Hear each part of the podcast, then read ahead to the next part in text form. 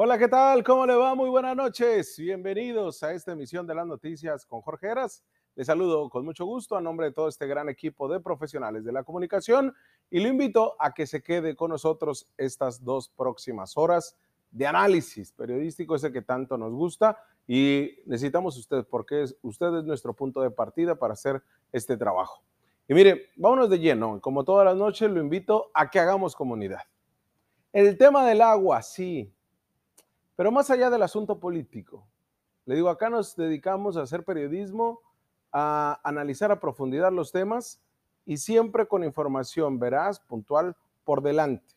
No con los chismes, no con los enredos. Eso se lo dejamos a los políticos que tenemos en Baja California.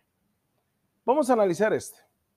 Y es que desde el 2008, verdaderos especialistas y verdaderos activistas esos que no buscan un puesto de representación popular y que ojalá lo hicieran. Porque estos especialistas y activistas desde 2010, de 2008, perdón, que son en verdadera defensa del correcto uso del agua en Baja California, nos hacían ver una realidad que hoy nos estalló en nuestras narices. Estamos utilizando muchísima más agua de la que tenemos. Y perdone si se lo pongo en ese contexto tan coloquial. Pero es que los investigadores en el tema nos han planteado desde hace décadas algo que no hemos entendido y que se puso en relieve cuando en Estados Unidos ponderaron la crisis hídrica que sufre California desde el 2012.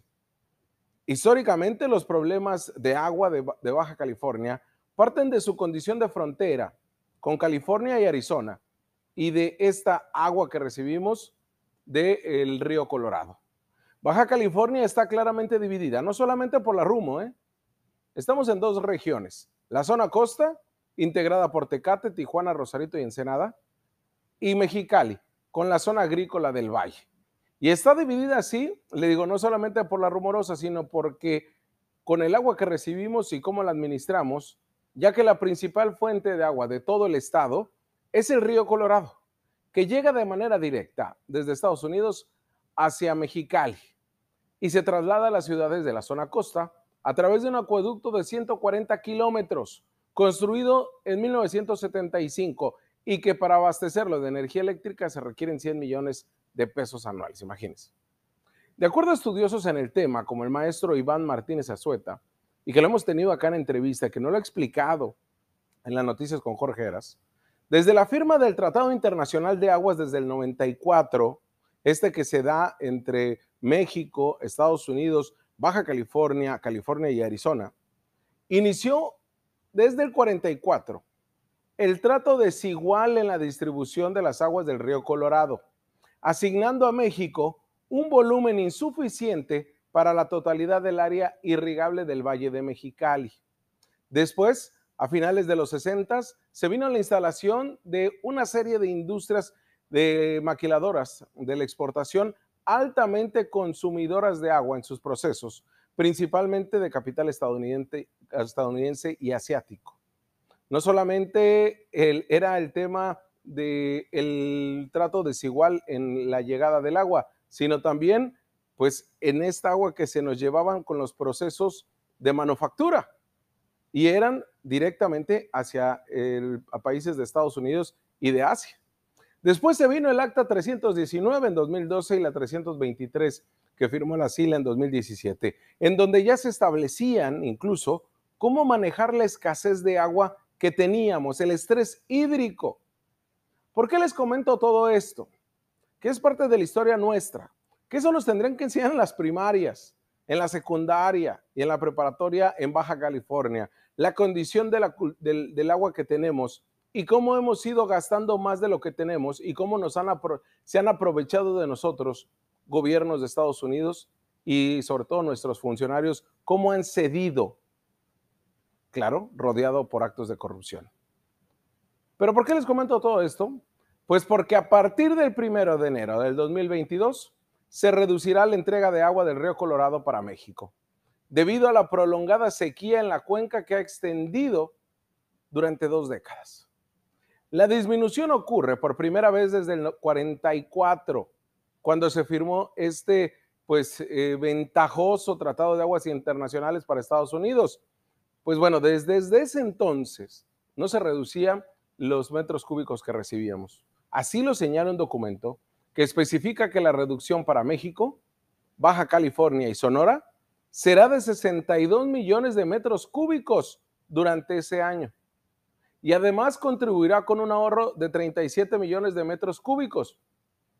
Es decir, una nueva realidad se ciñe en Baja California al prescindir de 100 millones de metros cúbicos de agua del río Colorado por una prolongada sequía que comparte México con Estados Unidos. Y ahorita les voy a, les voy a especificar por qué esa imagen. Ahorita les voy a decir a qué se debe este déficit y super, eh, superávit que tenemos. Pero para que usted lo ponga en contexto, este recurso hídrico que no vamos a recibir, esos 100 millones de metros cúbicos son los que utilizamos en la ciudad de Mexicali los usuarios.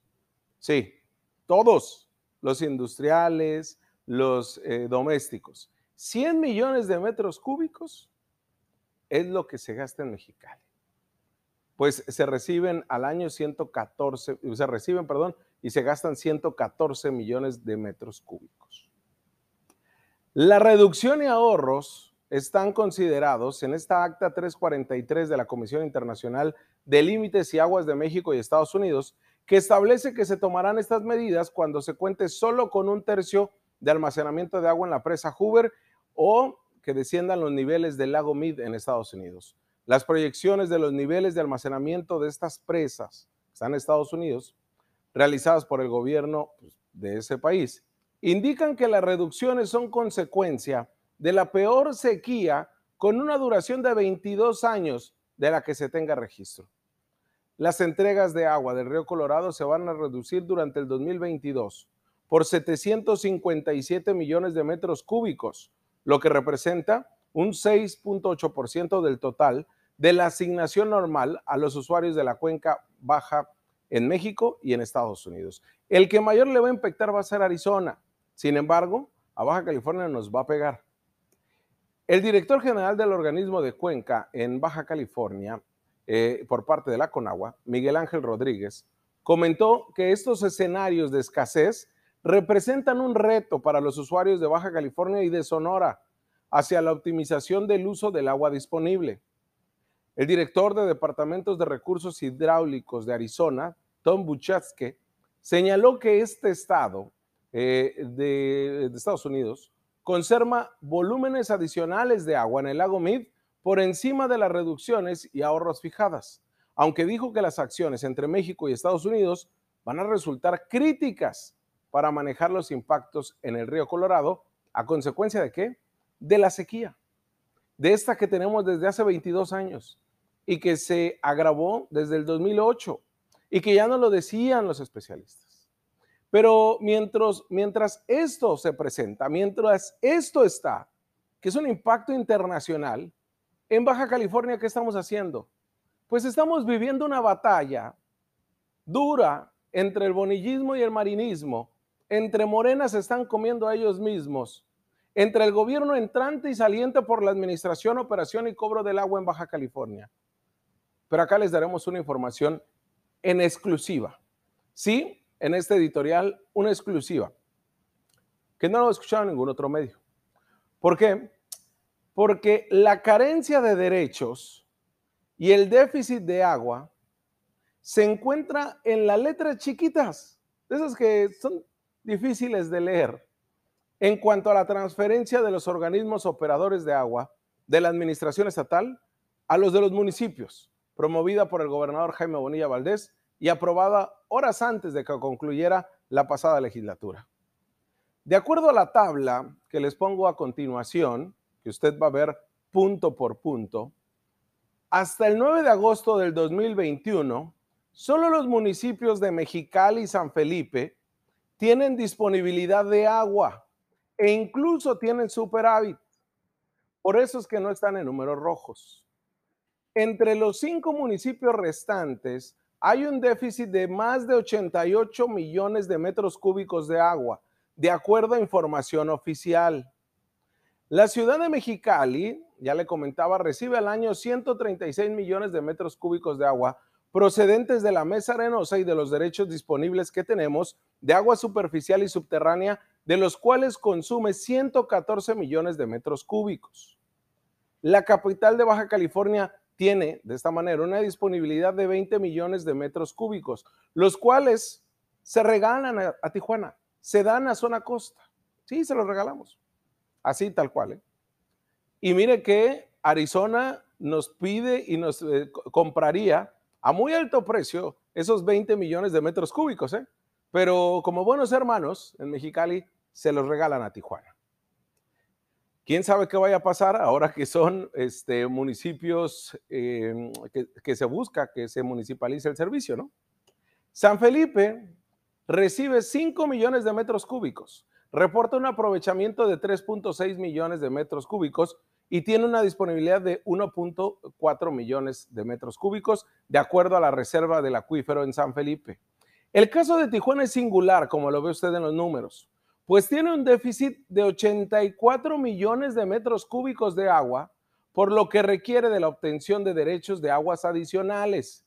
Y durante el último año de Kiko Vega y los dos de Jaime Bonilla, se entregaron a través del acueducto, del acueducto Río Colorado 156 millones de metros cúbicos sin que se haya cubierto costo alguno. Ese municipio que gobernará Montserrat Caballero cuenta con derechos de riego adquiridos por 717 millones de metros cúbicos. En el registro público de derecho de agua, el municipio de Encerada cuenta con títulos de pozo y agua superficial por 15 millones, a nombre de la Comisión Estatal de Servicios Públicos, pero necesita adquirir derechos de agua adicionales, ya que cuenta con un déficit de 9 millones de metros cúbicos.